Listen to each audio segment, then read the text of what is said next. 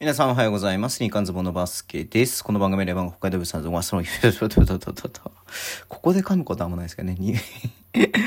レバン北海道物産ズボンがその日あった日本バスケ情報を拾っていきます。えー、4月22日以降ですね。はい。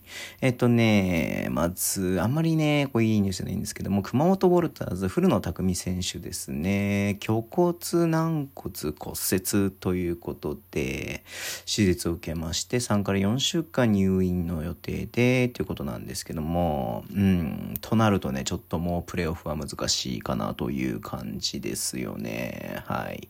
まあね、熊本の中心選手でね、うん、今までここのところ平均8あ、5.8得点、4.5アシスト、すごいね、4.5アシストね。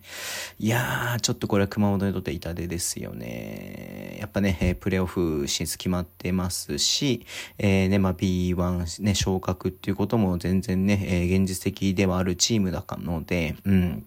まあ、このね、古野選手の離脱がどう出るかね、まあ、古野がね、ちょっと怪我しちゃったあれだから、頑張ろうっていうふうにね、チームが一つになるかもしれないですしね、やっぱりやっぱ古野いないとあれだねっていうふうになっちゃうかもしれないですし、まあ、それぞれだとは思う、わかんないけれどもね、うん。まあ、ちょっとね、残念ではありますけれども、しっかりね、直して、またね、まだまだ、えー、来シーズンもある選手だと思いますので、えー、29歳か、うん。ね、まだまだ、えー、未来がある選手ですんでね、頑張ってほしいなっていうふうに思ってていますね。はい。あんまね、今日もね、やっぱりニュースないんでね、はい。ちょっと短いですけど、この辺でお会いしたいと思います。Twitter でも以上発信します。ぜひフォローお願いします。YouTube 毎日やってます。ラジオトークのアプリで聞いてる方はハートボタンを押してください。では、今日もお付き合いいただきありがとうございます。それでは、いってらっしゃい。